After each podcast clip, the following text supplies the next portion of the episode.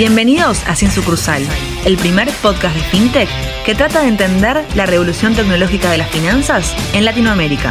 Bienvenidos nuevamente a Sin Sucursal. Mi nombre es Ignacio Smith y como siempre me acompañan Hernán Corral, Felipe Cuserou y Julieta Han. Y en la edición de hoy entrevistamos a Sebastián Davidowski. Sebastián es un periodista de más de 20 años de trayectoria que actualmente trabaja en La Nación redactando notas de tecnología.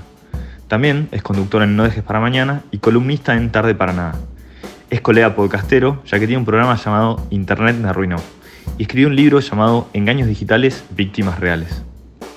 Bueno, bienvenido Sebastián. ¿Cómo, cómo estás hoy? Esta vez del otro lado de, la entrevista. Sí, uno se va acostumbrando también, o sea, cuando, cuando empecé a escribir o cuando con el podcast o cuando empezás a tratar de, de concientizar, también aprendes a ponerte del otro lado. Así que no te digo que estoy acostumbrado, siempre es un poquito raro, pero, pero está bien también este lado. Bueno, bueno, nosotros acá un, recurso que usamos un poco para, arrancar las charlas y, soltarnos todos un poco es, una pregunta eh, que le decimos la, rompehielo. Eh, y en tu caso es, eh, sabemos que, estás en todo este mundo de, de, de sos un insider de, de la ciberseguridad y viste muchos casos de estafa. Ahora, si te dicen para elegir a vos dónde guardar, por ejemplo, 10 mil dólares, ¿elegirías abajo del colchón con una cuenta con una contraseña que sea hola 123? Una muy buena pregunta. Eh,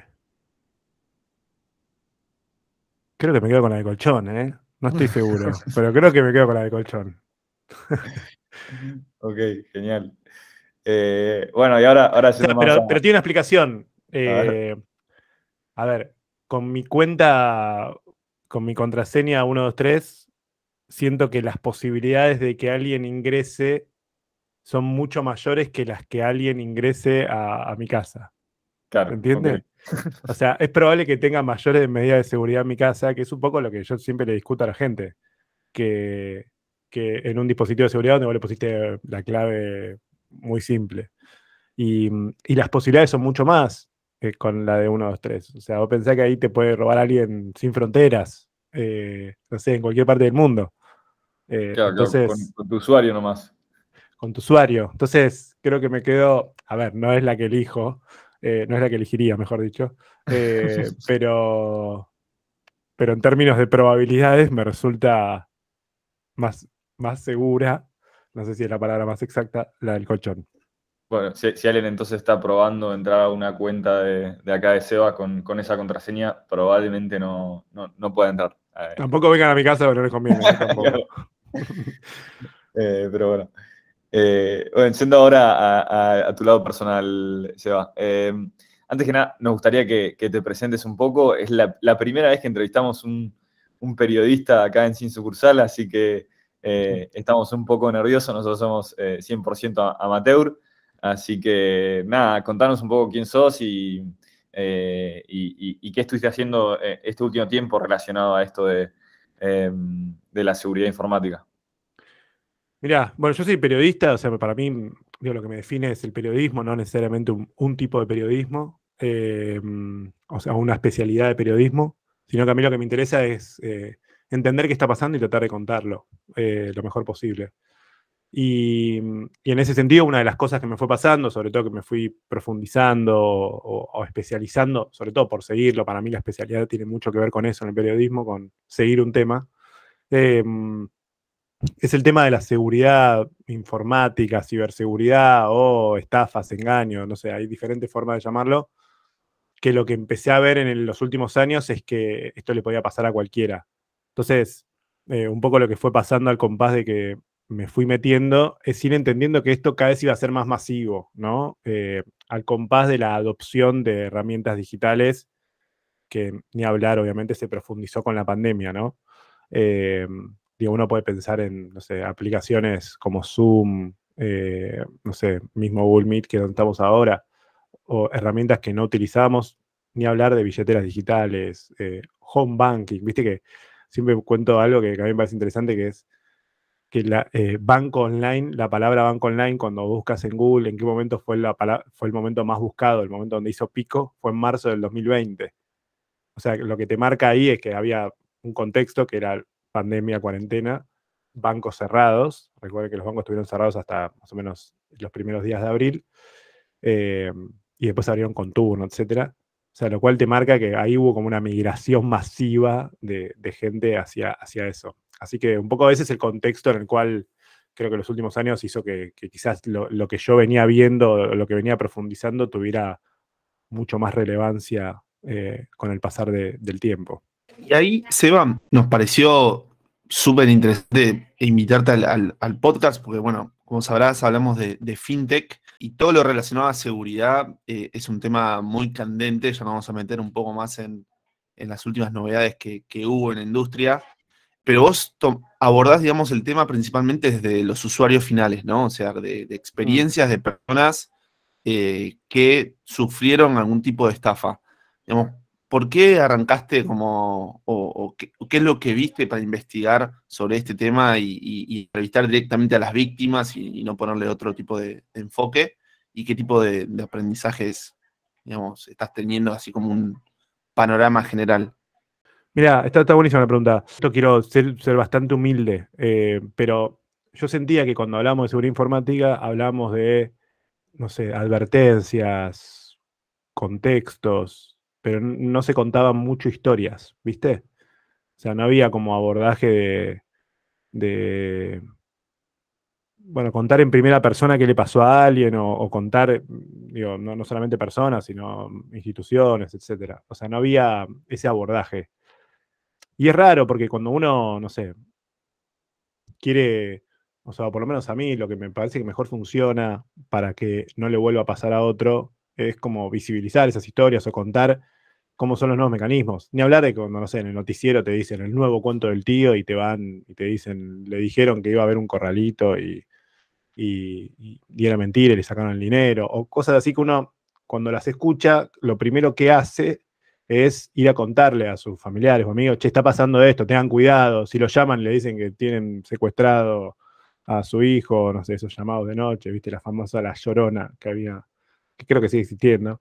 Eh, uno tendía a contarle a sus familiares, porque era como la mejor forma de decirle, mira lo que le pasó a estos, ¿viste? Ojo, ojo que no te pase a vos. Y me parecía que funcionaba, ¿viste? Yo sentía que, que, esas, esas concientizaciones o historias que servían para concientizar eh, ayudaban a que a otro no le pasara. Entonces, un poco lo que me pasó con la, digamos, el equivalente con, la, con el mundo digital fue eso, fue como, bueno, si nosotros eh, contamos estas historias, vamos a tener menos posibilidades de que, de que le pase a otro. Entonces, bueno, eso es un poco el, marco en el cual empecé a darme cuenta que, había historias para contar, aunque fue muy difícil en un principio, porque, porque la gente no quería contarla, porque le daba vergüenza, porque no sentía que no, no, no quería contar, no quería como revictimizarse. Y eso fue todo un trabajo que con el paso del tiempo eh, por suerte la gente se fue aflojando, entendieron que eran parte de algo que le podía pasar a cualquiera y que también podía servir para concientizar a otros. Así que, eh, pero bueno, ese es el marco en el cual me, interesaba contar, contar estas historias. Aprovecho ahí para contar algo que, me pareció muy loco que vi el otro día, que también habla un poco de, la época en la que vivimos. El otro día eh, arranqué a ver la última temporada de Los Simpsons y uno de los primeros capítulos eh, trata sobre una estafa digital que le hacen al abuelo eh, Abraham, eh, básicamente, que es la, estafa que en Argentina lamentablemente sucede, que llaman al, abuelo y le dicen que tienen secuestrado a, Bart en este caso, y después va el abuelo a hacer pago y está lleno de otros, digamos, ancianos también tratando de pagar, haciendo giros internacionales, pagando por, por un montón de motivos que claramente son estafas. Así que nada, me pareció súper interesante porque creo que los Simpsons reflejan muy bien la, época y, y, bueno, claramente es un tema candente. Lo voy a buscar ese capítulo. Después te paso el nombre. Dale. Y ahí, Sebastián, eh, bueno, esto te llevó eh, a escribir un libro, ¿no? O sea, hace ya dos años, ¿no? Puede ser, sacaste en años digitales víctimas reales. ¿Qué es lo que te llevó hasta escribir un libro, ¿no? del tema. Bueno, claramente el libro eh, es como que uno lo ve desde la consecuencia y dice, bueno, salió el libro, o sea, parece como un poco, o sea, digo, uno parece como a propósito en algún punto, ¿no? Como, o sea, como, como si lo hubiera escrito en 2020 el libro, ¿no? Como, bueno, viene una pandemia y escribí un libro sobre las estafas digitales que cada vez eran más. Y no, o sea, la realidad es que empecé a escribir el libro en 2018. Eh, en realidad hubo como distintos, distintos eh, no sé, distintas semillas, ¿no? De todo eso, que la primera historia a mí fuerte que me impactó fue una de un municipio que se llama 25 de Mayo, donde eh, yo me doy cuenta, los tipos caen en un aviso falso del Banco Provincia y ponen sus usuarios y sus claves y, a partir de ahí los delincuentes se quedan con, con, su cuenta y empiezan a transferir un montón de dinero a, diferentes cuentas, ¿viste? A diferentes mulas serían que después les entregaban el dinero. Eh, pero ese fue como el primer caso donde dije, uff, wow, mirá lo que está pasando acá. Y eso fue 2017, escribí la nota, o sea, fue en 2016 ese caso, esa historia. Eh, y ahí ese fue como, yo entendía que venía algo, pero no entendía bien qué. O sea, yo dije, bueno, si cayó un municipio de la provincia de Buenos Aires a 250 kilómetros, que, no sé, digo, bueno, acá hay algo que está empezando a pasar que, que, va a generar mucho más impacto, ¿viste? O sea, digo, bueno, esto es como, esto es como el primer usuario, eh, no sé, no era un banco gigantesco, no era, era un municipio, o sea, que, maneja presupuesto, pero que decís, bueno, ¿por qué un municipio, viste? dije, bueno, acá evidentemente están buscando volumen, viste, están buscando a más gente, no solamente a un municipio. Bueno, entonces ahí es como, eso fue como la semilla. Después empecé a buscar y yo me acuerdo que me junté con la editorial en 2018 y le dije, yo quiero escribir un libro sobre gente engañada o historias de engaños digitales en la Argentina.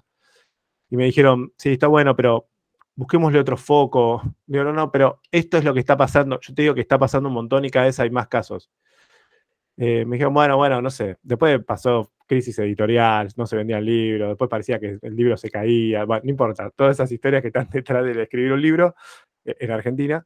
Y, yo a la vez tenía la, o sea, yo había hecho una promesa que era, yo voy a contar estas historias, pero a la vez no las tenía. Y las tenía que buscar y las estaba encontrando, las encontré, pero me encontraba también con la traba de que la gente no quería contar que había sido engañada o que, le había pasado tal o cual cosa. Y yo lo que necesitaba, lo que quería, por cómo lo había pensado o esquematizado, era que quería contar historias diferentes.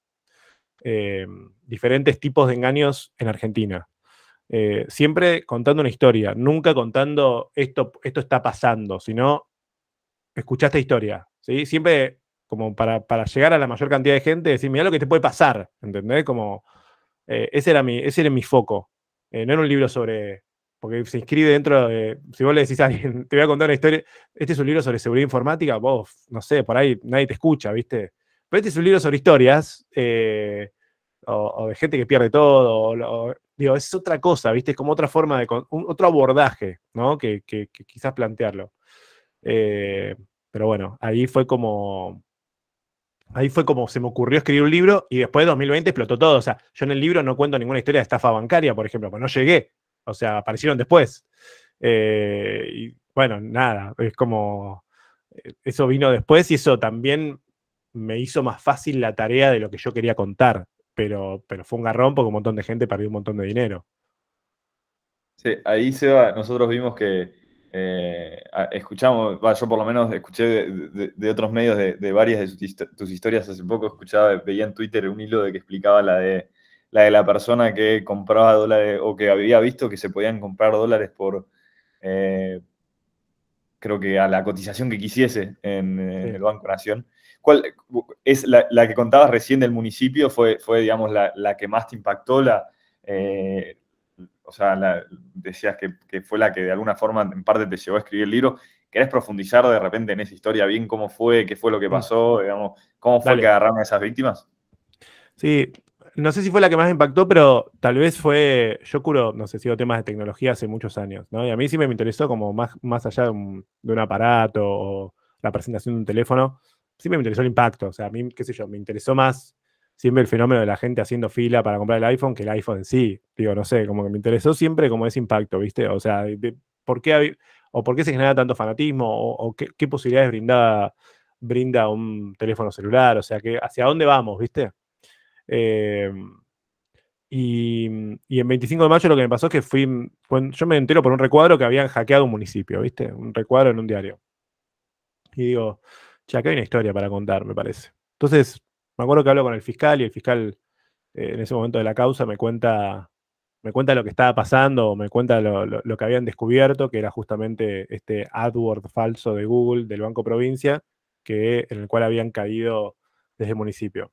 Entonces yo viajé el 25 de mayo, o sea, fuimos un fin de semana, me acuerdo que fuimos con toda la familia, y, mm, y llego al municipio y me junté con el intendente, con la secretaria de Hacienda, con, con el tesorero, con el contador. Y mm, Claro, y ellos me cuentan algo que a mí me, impactó mucho, que es este contraste entre el pueblo y el hackeo, ¿viste? Entonces, le digo, bueno, ¿cómo se dan cuenta? Bueno, porque nosotros imprimimos en papel el resumen y vemos que el lunes a la mañana teníamos transferencias por 450 mil pesos, por 350 mil, por 800 mil. Eran números redondos, era raro, ¿viste? Que sucediera eso. Entonces, eh, ahí empiezan a ver y entran al home banking y empiezan a ver que, efectivamente les están haciendo transferencias en vivo, ¿viste? Y de hecho va el contador, el tesorero, a la, oficina de la secretaria de Hacienda, que es como la ministra de Economía del municipio, y le dicen, che, nos están robando, nos están robando, y ella lo primero que hace es levantarse y mirar dónde están los tipos con, los chumbos, ¿viste? Con el, con el revólver. No, no, nos están sacando la plata del home banking, ¿viste? Entonces ellas van corriendo, van corriendo todos, cruzan la plaza, van al banco, o sea, empiezan municipio, plaza, eh, banco. Eso es un poco la estructura de, de los pueblos y, llegan al banco, no está el gerente, empiezan a sospechar del gerente, en el pueblo empiezan a sospechar del intendente que se robó la plata, le hacen incluso una asamblea para ver si lo despiden o no, porque si lo echan o no, acusándolo del robo de, las cuentas del municipio. Y después nada, cuando haces una, el intendente diciendo eh, esto es una maniobra política para desprestigiarme, o sea, todo por algo que no tenía, no, no sé si tenía intenciones políticas o no, pero lo que había pasado era que el contador había caído en un AdWords falso del Banco Provincia, ¿viste? Entonces, bueno, esa historia además que tenía, sé, la, particularidad de la farándula que, a quien justamente condenan por esa maniobra, llamado Nicolás Trout, era un personaje famoso, conducía en el, en el, en el, en el TC2000, salía con una mujer famosa también que se llamaba Laura Miller, se habían casado recientemente. Uno de los invitados es uno de, los, cuales le transfieren la plata del municipio. O sea, tenía como un montón de condimentos la historia, digo, más allá de a partir del hackeo, que a mí me, parecía como una historia muy interesante para contar y sobre todo mostrar ese contraste entre un pueblo y un hackeo, ¿viste? Había como, me acuerdo que en un momento me dicen, hablo con el comisario y me dice, mirá, yo acá nunca había escuchado un hackeo, acá se roban vacas, no sé, acá hay robos de otro tipo, pero un hackeo yo no, sabía ni qué hacer cuando me fueron a denunciar y me dijeron, nos están robando la plata porque entraban a nuestras cuentas. Entonces, bueno, esa fue como el, o sea, no sé si fue la que más me impactó de todas las que conté, porque hay como de diferente tipo. Eh, pero sí es como una de las primeras historias que me hace entender que, acá venía algo, viste, que, venía como una oleada eh, de este tipo. Pegas, y ahí, si no fue la que más te impactó, y sabiendo también que tenés este podcast de internet, me arruinó, ¿cuál fue la que más te impactó a lo largo de haber escrito el libro y además estas, estas sesiones de podcast que haces eh, contando más historias al respecto? Claro, em, sí. Bueno, hay, hay como de diferente tipo, porque el podcast como que viene a ampliar el universo, ¿no? O sea, digo, Internet me arruinó puede ser por alguna estafa, o por sacarme plata, o por vaciarme la billetera, o por dejarme en el veraz, ¿no? Eso sería un poco el, universo de las estafas, pero también tiene historias de, no sé, gente eh, donde hay difusión de imágenes íntimas sin consentimiento, eh, tengo casos de grooming, donde un, o otro caso donde un chico se vuelve viral y, digamos, no. Eh, de hecho, el capítulo llama Mi hijo es viral, ¿no? Y hablamos con la madre y cuenta cómo es que su hijo se vuelve viral. A mí lo que me, digamos, en términos generales, el tema de las estafas me impacta mucho porque esta sensación de que vos podés ser engañado en lugares donde no está pensado que vos seas engañado. En un, no sé, en el inodoro, en la cama, ¿viste? Como que son lugares donde, bueno, si estás en casa estás seguro, ¿viste?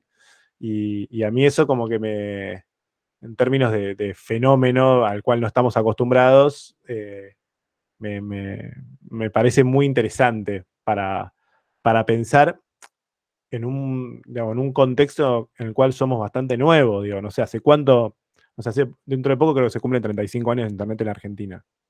Eh, yo tengo 37, digamos, soy un poquito más grande que Internet en Argentina. Eh, pero ¿hace cuánto que caminamos por la calle? ¿no? Eh, digamos, ¿Hace cuánto que andamos, que cruzamos un semáforo, que, sabemos cómo para un taxi, un colectivo? o que tenemos códigos, ¿viste? Códigos de la calle que hacen que, que disminuyamos ciertos riesgos. Entonces ahí cuando lo comparás con el mundo digital, bueno, fíjate hace cuánto que usás los servicios que más utilizás. Digamos, la mayoría no debe tener más de 18 años, o sea, no, son ni siquiera mayores de edad los servicios que más utilizás. Eh, estoy hablando de Facebook, Instagram, WhatsApp, eh, Mercado Pago, no sé, Pomelo, llamemos cualquiera, cualquier tipo de billetera digital, ni hablar del mundo de las criptomonedas.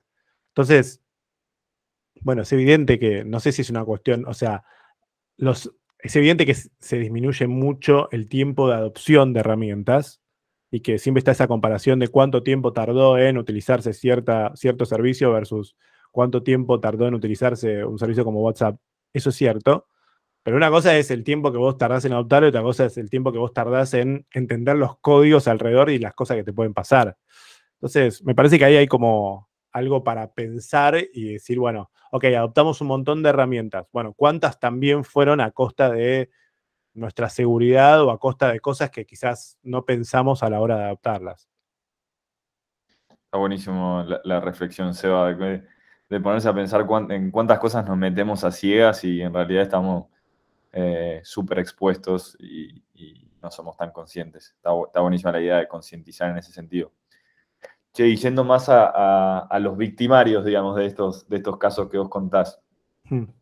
Eh, sabemos que existe eh, como eh, hackers y ciberladrones. ¿Nos querés contar un poco, bueno, qué, qué actores existen? O sea, creo que son esos dos y cuál, cuál es, cómo, cómo se diferencian entre sí, digamos. Bueno, ahí está bueno hacer una diferencia que es el, digamos, el hacker no es un, no es un delincuente. Eh, no es un. No, digamos, no, está mal conceptualizarlo. Yo, yo entiendo que se popularizó la idea de hacker es más fácil para titular, qué sé yo, hackers ingresaron a. pero el hacker no es, un, no es un delincuente, digamos. La definición de hacker es alguien que hace, qué sé yo, auditorías, que trabaja de encontrar vulnerabilidades en el sistema, pero que trabaja para el bien, ¿no? Em, y el tema de los delincuentes ahí, yo creo que claramente lo que ha habido es, em, a ver, gente que se ha volcado a este tipo de delito, eh, que tiene como una particularidad diferente al del mundo físico, que es que estos tipos, digamos, pueden robarle a mucha gente al mismo tiempo, ¿no? Eh, a diferencia del mundo físico donde eh, no podían robarle a alguien en, no sé, Cabildo y Juramento y, en la Valle y Junín al mismo tiempo, ¿no? Eso no, no puede pasar en el mundo físico. Pero en el mundo digital sí, ¿no? Por, por, las características del mundo digital. Nosotros estamos, y el entorno en el que se maneja es un entorno donde nosotros cada vez pasamos más tiempo en, el mundo digital.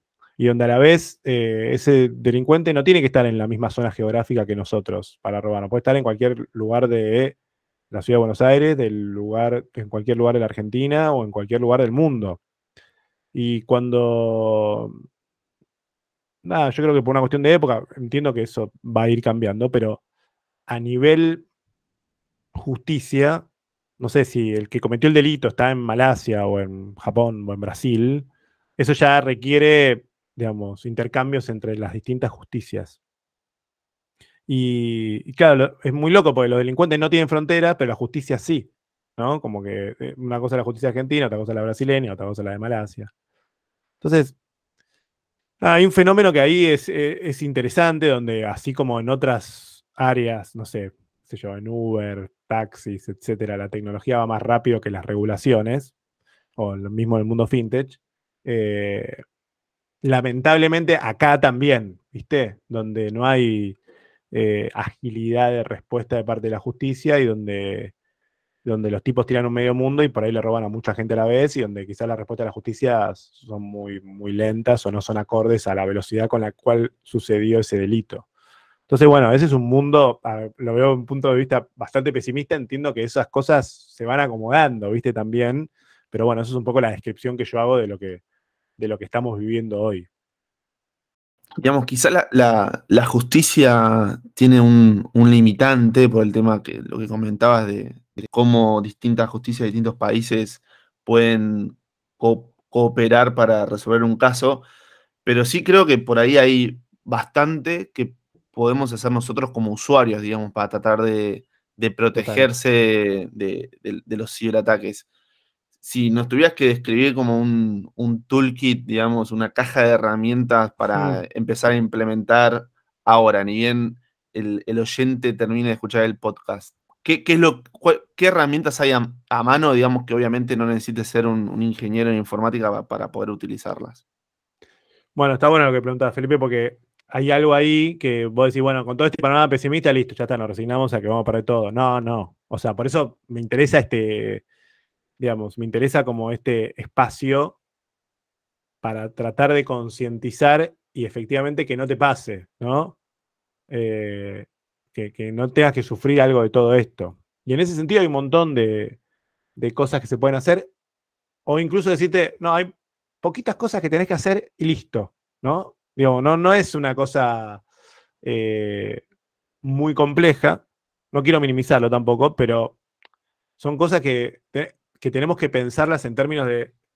Es como si fuera a cerrar la puerta de tu casa, qué sé yo. Por ahí la primera vez que tuviste dos cerraduras, dijiste, no sé, estoy diciendo hace muchos años, ¿eh?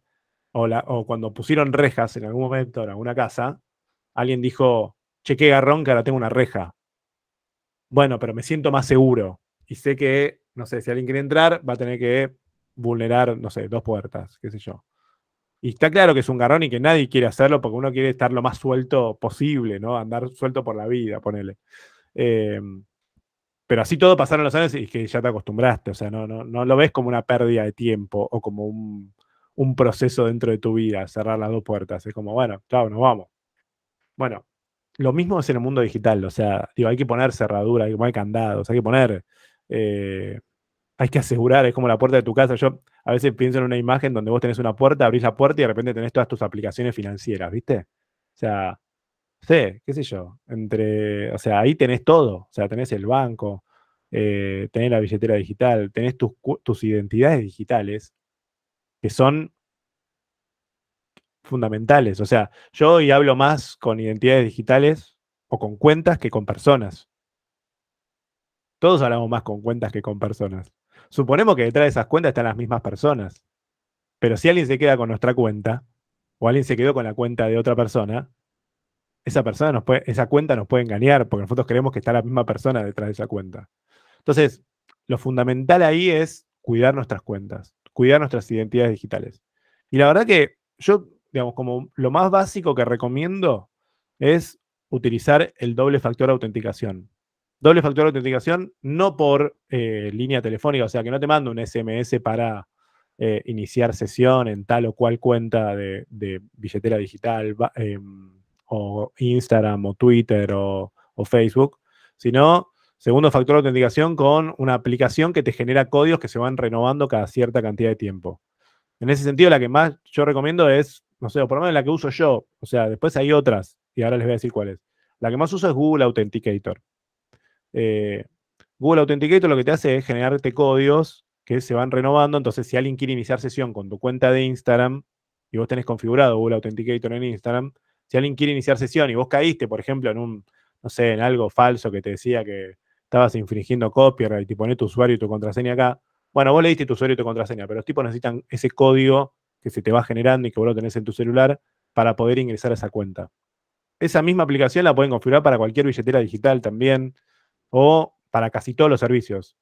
En WhatsApp lo que tienen que hacer ahí es poner un pin de seguridad, que es la autenticación en dos pasos, porque WhatsApp no funciona como el Authenticator, pero igual te permite generar un segundo código de seguridad que vos sos el único que lo sabe. Entonces, si alguien te llama y te dice, hola, ¿qué tal? Lo queremos empadronar para una cuarta dosis de la vacuna, y vos le creíste porque, qué sé yo, estabas distraído, estabas en el baño, lo que sea, y el tipo te dice, bueno, le vamos a mandar un código a su celular. En realidad ese código de seis dígitos que te van a llegar a tu celular no es para empadronarte, sino que es para iniciar sesión con tu número de WhatsApp en un nuevo dispositivo.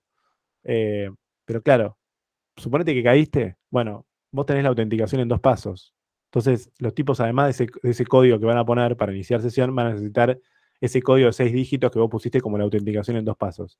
Entonces, eso, o sea, poner la autenticación en dos pasos yo le quemo la cabeza a todos con esto. Eh, es fundamental.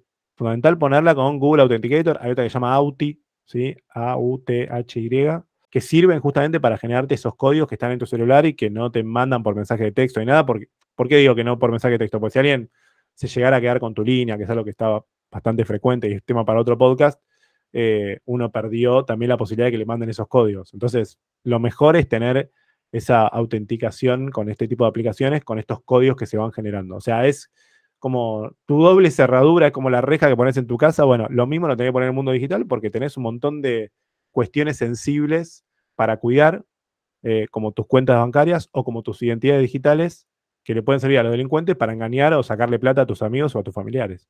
Y, ahora te quería preguntar eh, un poco sobre mm, estas últimas semanas. Hace poco hubo un phishing a Wallah por apenas, no sé, creo menos de 70 casos sobre los millones de usuarios que tiene. También una exposición de datos de mercado pago. A nivel general, ¿cómo ves el tema de la seguridad en, en todas las nuevas fintech versus quizá los bancos más tradicionales? ¿Ves que estés mejor, que estés peor? ¿Qué cosas te parecería que tendrían que mejorar?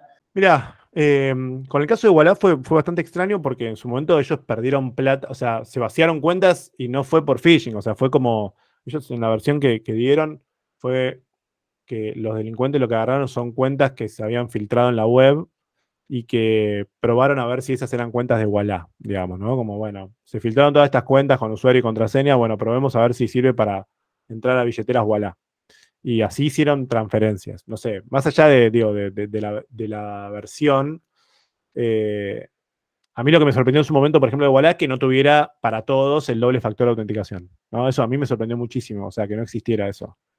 Em, creo que estamos entrando en una era tal de, uso de, las billeteras donde uno le requiere también a las billeteras que tengan eh, que extremen las medidas de seguridad para los usuarios. O sea, hay algo que tiene que ver con, como generar contexto o con generar como capas de protección y hay algo que tiene que ver con la protección o insistir con la protección de los usuarios. Yo creo que estas dos etapas, en general, por cómo funciona el negocio, suelen darse a posteriori y no a priori, ¿no?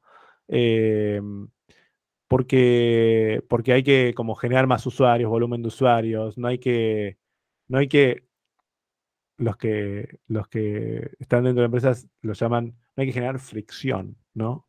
En los usuarios, entonces, bueno, muchas veces se habla más de crecimiento que de, de incorporar usuarios que de, seguridad. O sea, no, no es cómodo hablar de seguridad. Eh, o no, no les resulta cómodo. Entonces muchas veces se genera ese volumen de usuarios, repito, sin esta parte de, bueno, pará, no, que, se creen cuentas, pero con seguridad.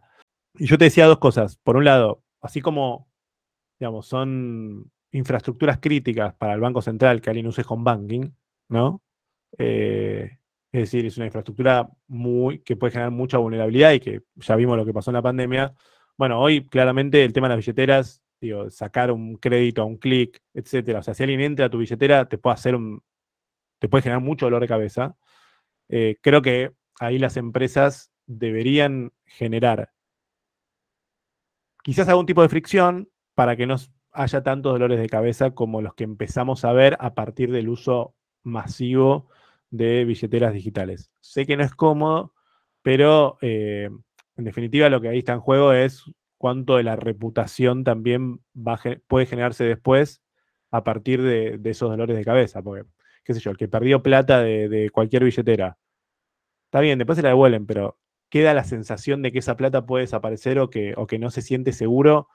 Bueno, ahí hay como un tema para, para pensar de cuánto te puede impactar en el negocio. Entonces, yo, a ver, lo que veo es que estamos en una etapa eh, como intermedia entre, bueno, agregarle o preocuparse por la seguridad de los usuarios o entender que si un usuario nunca pidió un crédito por, no importa, puede ser 20 o puede ser 100 mil pesos, bueno, quizás van a empezar los mismos requisitos que, por ejemplo, le piden a los bancos, que es que verifiquen identidad o que, o que tarden 48 horas en depositarlo y que aquello que era fácil, simple y que no generaba fricción, bueno, ahora quizás empieza a generar un poco, pero que no genere tantos dolores de cabeza en los cada vez más usuarios que tienen estas billeteras. Así que yo creo que estamos entrando en una etapa donde, así como miramos mucho a los bancos en un momento, ahora estamos empezando a mirar mucho más a las billeteras.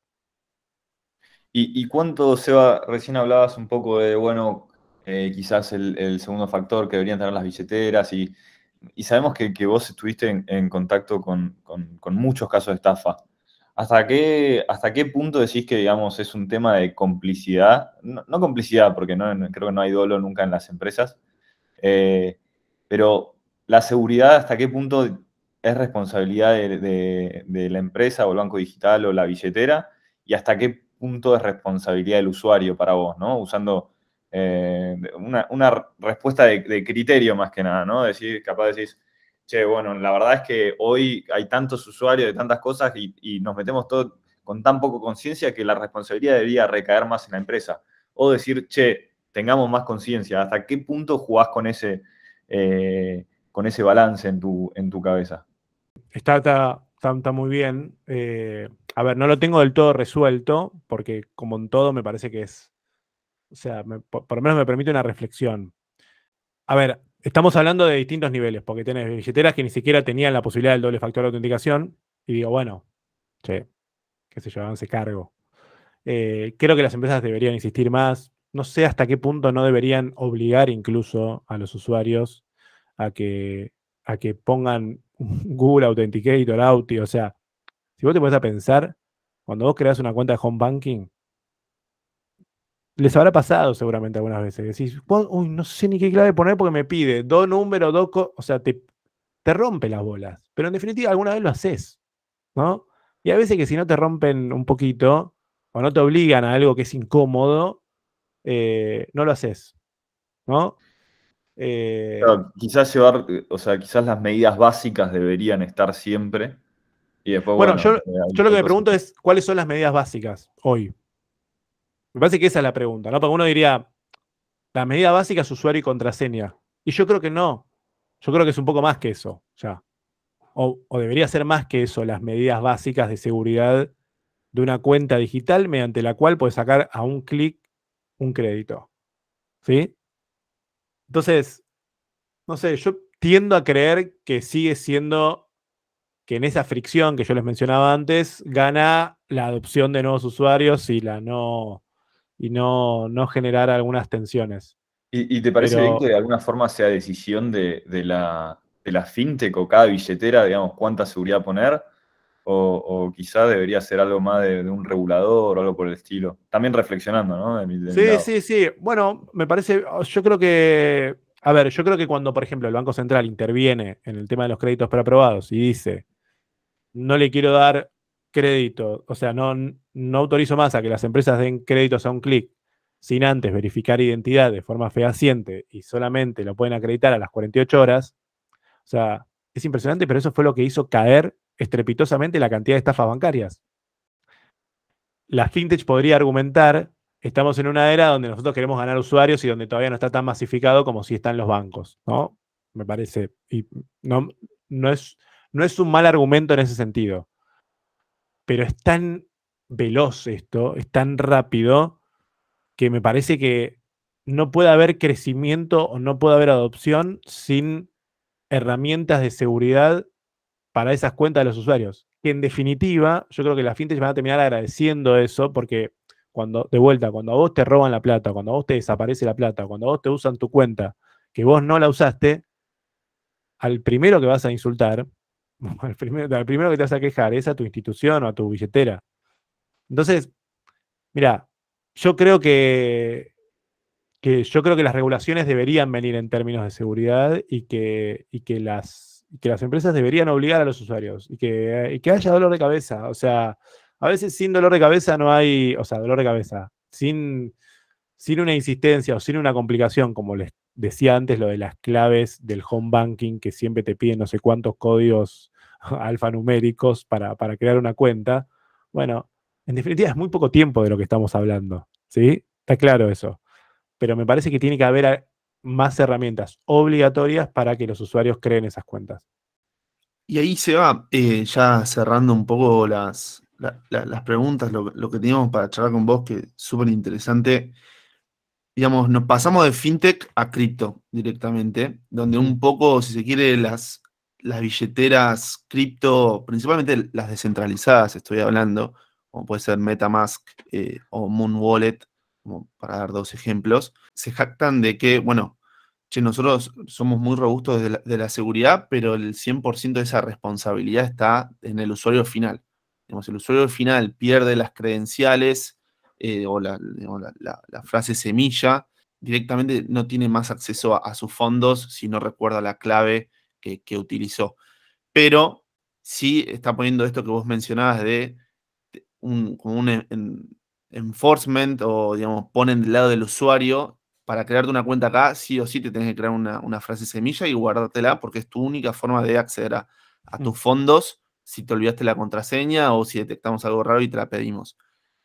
Digamos, ¿Cómo lo ves el mundo cripto? ¿Crees que ese camino, vos hablabas recién, pero es la solución o es algo que ves alguna dificultad justamente en este trade-off de, masividad versus qué tan friccionante hacemos la experiencia? ¿Cómo, cómo ves el mundo cripto en ese sentido?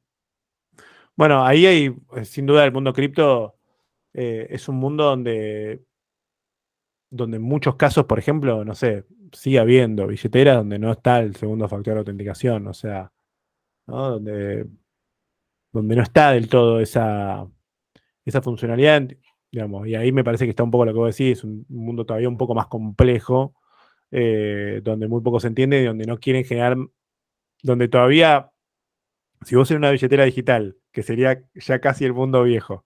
Eh, no querés generar fricción para generar nuevos usuarios o, generar una experiencia de usuario mucho más simple, intuitiva, lo que sea. Bueno, con el mundo cripto, o sea, tenés la complicación de que ni siquiera entendés cómo funciona el sistema. Tampoco es que entendemos mucho cómo funciona el mundo financiero, digamos todo. Eh, pero en donde no querés que alguien para comprar un, no sé, 0,1 Bitcoin tenga algún tipo de problema y, le resulte fácil la experiencia. Pero ahí, eh, o sea, me parece que hay todavía muchos más desafíos, ¿no? Eh, en términos de, seguridad, hay un montón de preguntas para hacerse el mundo cripto. El otro día veía una nota, eh, ¿qué pasa en una separación? ¿Cómo se dividen los bienes? ¿Cómo se divide el mundo cripto? En un caso de herencia, por ejemplo, ¿no? Como que te plantea un montón de cosas súper interesantes para pensar si esos eran bienes, dónde están esos bienes, cómo hacer para verificar la identidad de que la persona no sé, era familiar, directo, etcétera. Bueno, hay un montón de preguntas que no me quiero desviar, pero, pero todavía me parece que, no sé, a, mí, a mí me da la sensación que no lo, de revuelta, creo que en esto no lo tengo resuelto, que es que con tal de generar, eh, digamos, nuevos usuarios o nuevas experiencias o, llegar a más público, eh, siempre la variable de ajuste ahí es la seguridad. ¿No? Como, bueno, pará. No, pero si ponemos, yo ya sé cómo son las discusiones internas, pero si ponemos esto, nadie se la va a bajar. O sea, no, pero escúchame, tenemos que poner la verificación. Tenemos que poner eh, eh, que, se saque una foto, así verificamos con el Reaper. Bueno, está bien, pongamos, esa pongámosla. Pero escúchame, ¿no? Pero que sea obligatorio. No, no, no, pero escuchar, ya es un quilombo, un vídeo. O sea, Ah, están esas discusiones. Está la discusión, la discusión marketing versus seguridad, ¿viste? Está certificado 100% por este equipo, ¿eh? O sea, la típica discusión es la fintech, digamos, de obviamente lo que decís, evitar la fricción versus em, o entorpecer la experiencia, te digo, la terminología que usamos eh, versus eh, cuestiones de seguridad. tal, cual. Tal, CTO versus el CMO sería peleándose peleándose, discutiendo. Eh, bueno, no sé, ojalá, a ver, yo no, no entiendo la experiencia de usuario, pero ojalá que, porque yo creo que los usuarios mismos lo van a pedir y vamos a llegar a un momento ese. O sea, esto crece tan rápido que, en definitiva la que se va a ver dañada, la que se ve dañada al final del día es la marca, ¿viste? O sea, vos te robaron la plata de esta cuenta, o sea, y la perdiste toda. Y se lo contás a otro y eso se multiplica por no sé cuánto. Y, y me parece que termina siendo una cuestión de marketing al final. No, ahí hay, una cuestión, de que cuando, lo bueno esto que vos decís, en muchos casos me ha tocado de que justamente estas medidas de seguridad pasan de ser de una fricción a un feature a vender, ¿se entiende? Porque dice, che, mira, nosotros somos mejores porque tenemos esta medida de seguridad. Claro. Cuando en otro momento, eso era una discusión de, no, sacalo porque molesta. Eh, eh, creo que e, eso es tal cual como, como lo mencionas. Y lo otro que me parece que también es un cambio de época es que la primera reacción era al que era estafado o engañado era, sos un nabo, o sea, más o menos como, no sé, casi que utilizaba pollerita corta, ¿viste? Como una cosa muy de época de el que fue estafado es el que se equivocó o es culpa tuya, ¿viste? Y, esa época cambió. O sea, hoy se hace mucho más responsable, por suerte, me parece también, porque cambió, porque, repito, o sea, para cualquiera le puede pasar, o sea, yo cuando escucho historias, es un tipo que estaba jugando con su hijo y de repente lo llamaban por teléfono y quería resolverlo, ¿entendés? Viste como, o sea, es como, también juega mucho cómo vivimos para ser estafados, ¿no? Eh, en esa cultura. Em, entonces me parece que cambió mucho también eh, la concepción sobre qué hacen las empresas para que nosotros no seamos estafados, eh, más allá de que nosotros podamos caer. Eh, o a qué cosas nos obligan para que eso no pase, eh, o cómo nos cuidan.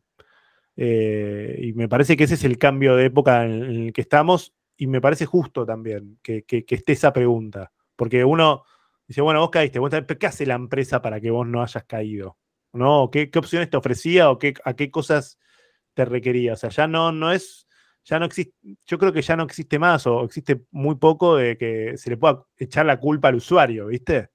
Eh, que para mí es la, víctima, es como el más desprotegido, es más vulnerable en todo esto, o sea, es el que menos sabe de todo esto y, hace, y es el que hay que llevar. ¿Es responsabilidad únicamente de la empresa? No. Bueno, creo que ahí también está el Estado, está que, no sé, nosotros los que comunicamos, qué cosas podemos hacer para también concientizar. Pero, pero no es del usuario. O sea, hay que salir de ahí. O sea, el usuario es el más desprotegido, el más vulnerable en esa relación donde el tipo tiene toda la plata ahí, confía en esa institución y, y quiere que, la institución de última lo obligue o lo, ayude a que esa plata esté segura. Así que me parece que ese es el cambio de época que, estamos ahora. Está, buenísima la, reflexión. Eh, la dejamos un, poco como, reflexión de, cierre capaz del programa. Eh, pero para, cerrar un poco también, eh, vos, vos como, como charlábamos, sos periodista, tenés columnas, tenés eh, programa de radio, de podcast. ¿Querés contarnos un poco una persona que se quedó enganchada con el tema, que, se copó y, te quiere encontrar? ¿Qué, cosas, eh, no sé, contarnos un poco de tus programas y, dónde te mm. puede encontrar? Bueno, yo, escribo en La Nación, em, estoy en Radio con Vos también, de, de cita 9 de la noche, em, de lunes a viernes. Eh, algunos días con Romino Mangel, otros días con Mario O'Donnell. Los jueves estoy en Urbana Play, haciendo columnas también con, con Mario O'Donnell. Em, ¿Y siempre de estos temas o, es como.? Sí, bueno, no siempre de estafas. O sea, a mí me interesa mucho temas sociedad. Estoy haciendo, estoy trabajando también para Canal IP, que es, eh, una señal de cable, haciendo informes también sobre sociedad, ¿viste? Algunos temas cruzan tecnología, otros no, o también me interesan otras cosas. Eh, pero bueno, siempre me interesa entender o retratar fenómenos, no sé. Eh, este particular es un tema como que me involucré mucho, o sea, y, que me sigue, me sigue interpelando. Eh, y nada, y me interesa poder ayudar a la gente. La verdad que a veces, eh, ayer veía un tuit de, Julito López, que es un colega y que, y que también sigue mucho estos temas de, de engaños y todo, diciendo que lamenta mucho no poder ayudar a todos los que le piden ayuda. y la verdad que es mucha gente la que necesita ayuda. ¿Viste? Eh, mucha gente que acude como desesperada a saber qué hacer, ¿viste? Y, no sé, o que me pide un abogado, yo le digo, yo no quiero recomendar ningún abogado, o sea, pero bueno, hay un montón de abogados por ahí andando dando vueltas, o sea, como que no, yo quiero tratar de ayudar y entender y decirle, mira, anda a denunciar acá, pero bueno, sabe que es difícil, eh, no sé, tratar de acompañar y tener un poquito más de empatía, pero la verdad que me cuesta mucho poder ayudar a todos. Eh, pero, pero es un tema que me interpela mucho y que, y que me encantaría que yo al podcast le puse internet, me arruinó, eh, y un poco es por eso también, que nada, que, que, cuando entramos, viste, internet o al mundo digital, no, no, no tengamos una mala, una mala experiencia. Eh, me acuerdo que hay una escena de Drácula que siempre cito, que llega Jonathan Hart a la casa de Drácula, y Drácula le dice, bienvenido, ¿no? Entre libremente por su propia voluntad y deje parte de la felicidad que trae, ¿no? Y es como, bueno, eh, no sé, me gusta esa frase como para decir, bueno, tratemos de no entrar por nuestra propia voluntad, tratemos de hacer cosas para, vivir una mejor experiencia en el mundo digital eh, y, que, que nada, que no sea una, tortura, ¿viste? Eh, porque nada, estamos en medio de un cambio cultural muy grande y y en el cual tenemos que tomar algunos cuidados que no pensábamos que íbamos a tener que tener, pero que ya son sumamente obligatorios. está buenísimo. Eh, bueno, muchísimas gracias por, compartir eh, con nosotros todo, todo este, ese trabajo que vos hacés, que, es, que es, creo que es súper valioso y, eh, y nada, aumenta mucho tanto la conciencia, creo que, de las empresas como de, como de las personas. Así que gracias por, por participar hoy, Seba. Gracias, Ignacio.